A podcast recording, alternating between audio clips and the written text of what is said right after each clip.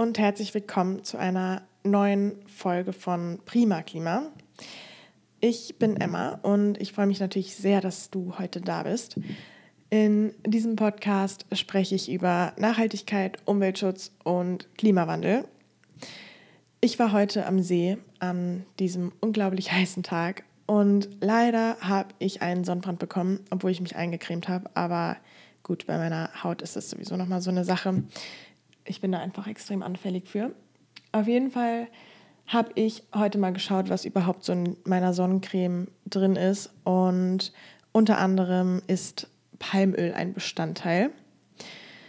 Das mit dem Palmöl ist irgendwie so ein Mysterium für mich, ähm, weil es irgendwie gefühlt in jedem Produkt drin ist und ähm, ja, ich nie so richtig weiß, wie man am besten mit Palmöl umgeht. Und deswegen dachte ich, dass heute der große Tag gekommen ist, an dem ich über dieses große Thema Palmöl sprechen muss. Denn ja, mit dem Palmöl, das ist echt irgendwie eine schwierige Sache. Ich habe das Gefühl, jeder weiß, dass es irgendwie doof ist für den Regenwald und jeder weiß, dass in jedem zweiten Produkt Palmöl enthalten ist und niemand weiß aber so richtig, wie er sich verhalten soll. Deswegen habe ich mich mal hingesetzt und alles in Erfahrung gebracht, was wichtig ist. Ich hoffe, ich kann so ein bisschen Klarheit ähm, über diese Palmölproblematik bringen. Es ist so ein bisschen schwierig, da hm, eine konkrete Lösung zu finden, aber ich glaube, ich habe jetzt grob raus, wie man am besten mit äh, diesem Produkt umgeht. Ihr werdet gleich merken, wieso. Hello, herzlich willkommen bei Prima Klima, dem Umweltpodcast von und mit Emma Funke.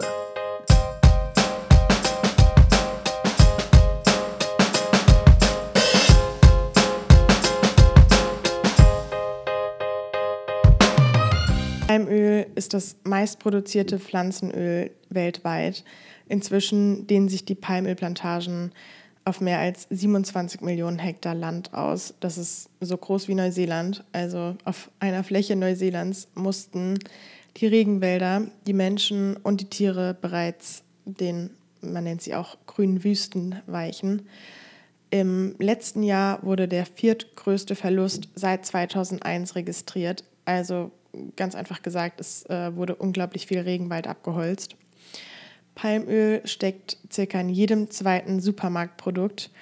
Und zum Gedeihen brauchen diese Palmölpflanzen tropisches Regenwaldklima. Das heißt ständig Feuchtigkeit und hohe Temperaturen.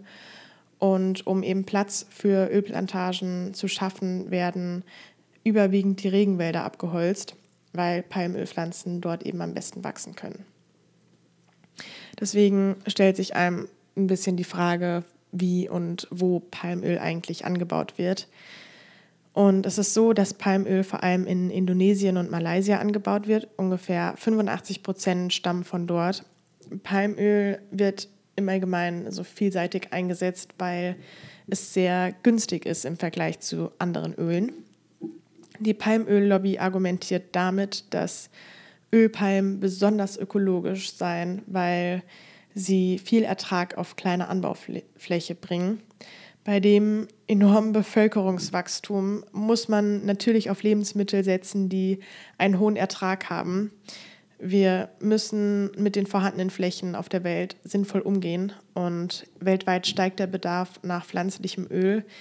Insofern ist Palmöl quasi das kleinere Übel, wenn man so will, weil Raps, Sonnenblumen oder ähm, anderes Öl oder andere ölerzeugenden Pflanzen viel mehr Platz brauchen zur Produktion von den gleichen Mengen. Aber Fakt ist, dass Ölpalmen nur in den von Regenwäldern bedeckten Gebieten gedeihen und deshalb für den Anbau von Ölpalmen die artenreichsten Ökosysteme der Welt abgeholzt werden. Und eigentlich sollten wir ja nicht unsere ähm, Grundnahrungsmittel auf Kosten der tropischen Regenwälder und der äh, dort lebenden Menschen anbauen. Die Folgen davon sind ziemlich schrecklich, denn dadurch, dass die Regenwälder gerodet werden und in Monokulturen umgewandelt werden, geht die Vielfalt an verschiedenen Pflanzen und Tierarten verloren, die Ölplantagen sind nicht mit Regenwäldern vergleichbar, weil nur wenige Tier- und Pflanzenarten dort überleben können. Nicht die Pflanze an sich ist das Problem, sondern die Nachfrage. In Indonesien werden Regenwälder abgeholzt, die einen der letzten verbliebenen Lebensräume für Orang-Utans darstellen. Und auf Borneo, einer Insel in Indonesien, leben ähm, sehr viele Orang-Utans. Die Insel ist mittlerweile ähm, eine der Hauptproduzenten von Palmöl. In konventionellen Plantagen gibt es keine Biodiversität und es wird nicht auf den Erhalt der Bodenfruchtbarkeit geachtet. Außerdem wird viel äh, Mineraldünger und ähm, Pestizide eingesetzt. Auch für die Einwohner in Anbaugebieten bedeutet das, dass sie ihr Land an Palmölkonzerne verlieren und auch oft gewaltsam vertrieben werden.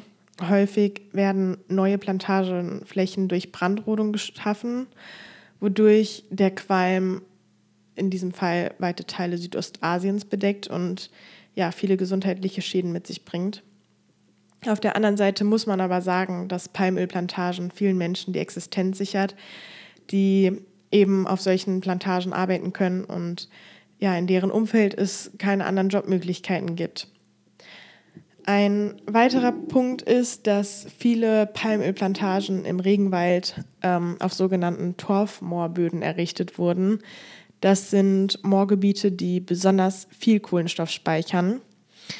Diese Torfmoorböden sind bis zu 8000 Jahre alt und speichern bis zu 6000 Tonnen Kohlenstoff pro Hektar. Das ist 50 mal so viel wie ähm, ein Regenwald ohne Torfmoorboden und wird für die Ölpalm-Torfmoor bald vernichtet, dann ähm, zerfällt der ausgetrocknete Torf oder verbrennt und dabei entweichen riesige Mengen CO2. Vor allem in Indonesien findet man diese Torfmoorböden vor und durch die Abholzung ist Indonesien zum drittgrößten Treibhausgasemittenten weltweit geworden. Okay, ich äh, fasse die Folgen nochmal ganz kurz zusammen. Erstens, ähm, Monokulturen sind ein Problem, denn durch sie äh, geht die Biodiversität verloren. Das heißt, Pflanzen und Tiere können in den einseitigen Palmölplantagen nicht überleben. Zweitens, die Bewohner in Anbaugebieten werden vertrieben und dadurch, dass riesige Flächen im Regenwald niedergebrannt werden, haben sie mit gesundheitlichen Folgen zu kämpfen. Drittens, die Regenwälder speichern enorm viel Kohlenstoff und wegen der Abholzung gehen uns zum einen diese Kohlenstoffspeicher verloren, aber zum anderen werden dabei auch riesige Mengen CO2 freigesetzt. Und besonders bei der Vernichtung von Torfmoorböden entweicht viel CO2. Wofür wird in Deutschland eigentlich Palmöl verwendet? Wir haben im Jahr 2017 ähm, 1,1 Millionen Tonnen importiert. Ich gebe das Ganze mal in Zahlen wieder. 52 Prozent von diesen 1,1 Millionen Tonnen wurde zu Biodiesel verarbeitet. 23 Prozent zu Lebensmitteln, also Margarine, Schokoausstrich, Müsli, Eis, Gebäck, Fertiggerichte, Tiefkühlpizzen, Schokoriegel und so weiter. Ich hätte gedacht, dass ein viel größerer Teil für Nahrungsmittel verwendet wird. Mir war nicht bewusst, dass so viel Palmöl für die Energiegewinnung verwendet wird. Aber dazu sage ich gleich nochmal was. 14 Prozent werden für Futtermittel verwendet, also für Rinder, Schweine und Geflügel. Das finde ich auch unglaublich viel. 10 Prozent in die Chemie und Pharmazie. 3 Prozent für Wasch, Pflege und Reinigungsmittel und Kosmetika. Weltweit betrachtet ist die Verteilung aber ganz anders. Jedes Land verwendet Palmöl prozentual anders und weltweit kann man aber sagen, dass rund 95 Prozent des Palmöls für Lebensmittel, Waschmittel und Kosmetika eingesetzt werden. Also viel weniger für Kraftstoff als hier in Deutschland, wo es einfach mehr als die Hälfte ist. Grund für diese ähm, Beimischung von Palmöl in Dieselkraftstoff ist eine ähm, per Gesetz verordnete EU-Biokraftstoffquote. Danach müssen nämlich die Mineralölkonzerne dem Diesel 7% Bioanteile beimischen. Palmöl eignet sich dafür ähm, besonders gut äh, und ist in den vergangenen Jahren am Weltmarkt zum günstigsten Rohstoff für diese Zwecke äh, geworden. 4,3 Millionen Tonnen Palmöl landen jedes Jahr in den Autotanks von EU-Bürgern. Ursprünglich sollte Palmöl aus Sicht äh, der EU-Energiepolitiker dazu beitragen, dass der Straßenverkehr weniger Schadstoffe ausstößt. Außerdem wollte man so die Abhängigkeit von fossilen Rohstoffen verringern und natürlich die CO2-Bilanz ähm, vom Diesel verbessern. Es handelt sich bei Palmöl um einen nachwachsenden Rohstoff, der mal abgesehen von der Ernte und der Verarbeitung als CO2 neutral angesehen werden kann. Insofern ist die CO2-Bilanz vom Dieselkraftstoff mit Palmöl auf dem Papier besser als ohne Palmölanteil. Aber sie ist nur besser, weil dabei außer Acht gelassen wird, welche Umweltschäden durch Abholzung und Brandrodung im Vorhinein entstanden sind. Offensichtlich ja, spielen die Naturzerstörung in den Herkunftsländern keine Rolle bei der Bewertung nachwachsender Rohstoffe. Ja, Palmöl ist erneuerbar, weil es nachwächst, aber es ist noch lange nicht nachhaltig, sondern eher klimaschädigend. Wissenschaftler haben längst bewiesen, dass zum Beispiel Biodiesel aus äh, Palm, Raps oder Sojaöl für das Klima noch schädlicher ist als Erdöl. Der Grund ist, der Anbau der Pflanzen kostet viel Energie. Dazu gehören die Bestellung der Felder, Erntemaschinen, Transport, Lagerung und die Verarbeitung zum Kraftstoff. Außerdem müssen die Felder gedüngt werden, um äh, viel Ertrag zu bringen. Und aus äh, chemischem Dünger entweichen aber jede Menge Lachgase und äh, Lachgas heizt die Atmosphäre nochmal stärker auf als CO2. Ähm, eine Entscheidung der EU-Kommission vom 13. März 2019 besagt, dass die Beimischung von Palmöl zum Diesel als nicht nachhaltig eingestuft wird. Herzlichen Glückwunsch und ja, rettet den Regenwald, fordert zusammen mit Umweltorganisationen aus aller Welt Agrarrohstoffe wie Palmöl aus der Erneuerbare Energienrichtlinie der EU zu streichen. Die EU selbst hat aber schon entschieden, ab 2023 kein Palmöl mehr für die Produktion von Biodiesel zu verwenden. Und die deutsche Umwelthilfe fordert nicht nur den Ausstieg aus Palmöl im Diesel, sondern die wollen auch, dass, dass Biokraftstoffe nur noch aus Abfall und Reststoffen hergestellt werden. Beim Tanken kann man dem Palmöl also nicht entgehen, ähm, außer indem man aufhört, Auto zu fahren. Wie viel Biosprit dem Kraftstoff beigemischt ist und aus welchen Rohstoffen dieser hergestellt ist, müssen die Betreiber nicht angeben. So, noch eine Frage, die oft fällt, ist, ist Palmöl ungesund? Palmöl ist reich an gesättigten Fettsäuren. Das ist schon mal nicht ganz so toll. Und die gesundheitlichen Risiken, von denen oft gesprochen wird, gelten für industriell hergestelltes, also raffiniertes Palmöl, das massenhaft in der Industrie eingesetzt wird. In seiner ursprünglichen Form aber, also kalt gepresst und unbehandelt, enthält es extrem viel Carotin, Vitamin E und viele Antioxidantien. Unbehandeltes Palmöl erkennt man an der rötlichen Färbung durch den hohen Gehalt an Carotin. Und bei der industriellen Verarbeitung verschwindet diese Farbe aber. Palmöl ist auch nicht direkt krebserregend, aber um Palmöl für Lebensmittel verwenden zu können, also zum Beispiel für Nutella und ähnliches, wird es bei Temperaturen über 200 Grad erhitzt. Dabei können Schadstoffe entstehen, die krebserregend sind. Also ja, Palmöl kann krebserregend sein, aber nicht bei Produktionen, die darauf achten, wenn sie das Öl raffinieren, beim Erhitzen nicht zu hoch zu gehen. Viele Unternehmen wie zum Beispiel Rapunzel und andere Biomarken achten aber darauf, bei weit unter 200 Grad zu bleiben. Okay, jetzt noch eine Frage, wie verhalte ich mich am besten? Ich ähm, persönlich habe auf der einen Seite ständig vor Augen, dass Regenwald abgeholzt wird. Auf der anderen Seite weiß ich aber, dass Palmölpflanzen im Vergleich zu anderen ölbringenden Pflanzen die meisten Erträge bringt, bringen. Sorry.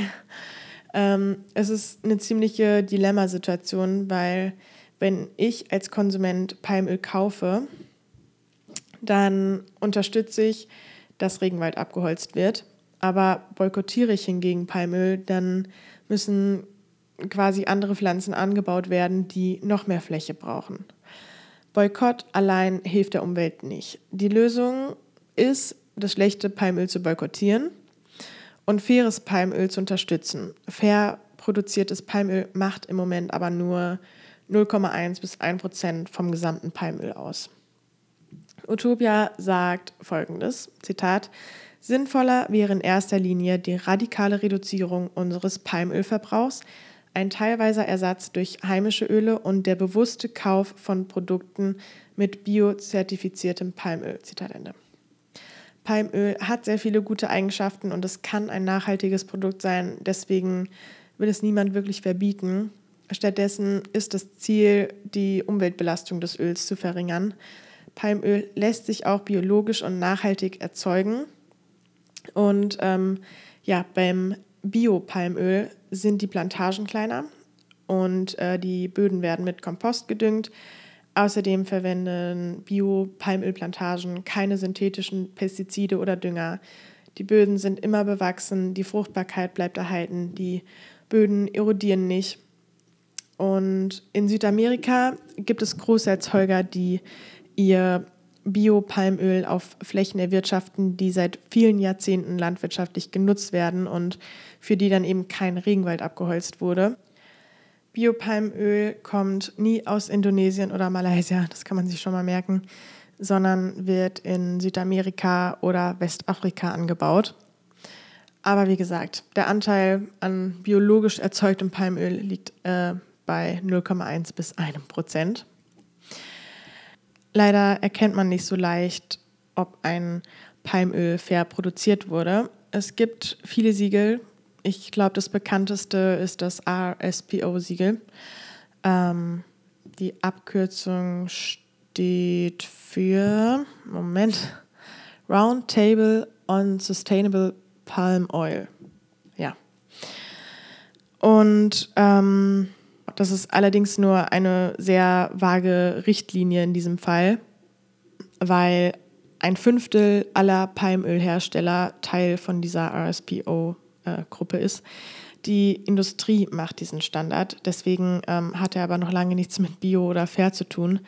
Das bedeutet, dass ähm, der Anbau auf Torfböden weiterhin zulässig ist, der Einsatz gefährlicher Pestizide ebenso und ja, einfach sehr viele Unternehmen, die Teil dieser Organisation sind, systematisch gegen die Auflagen verstoßen.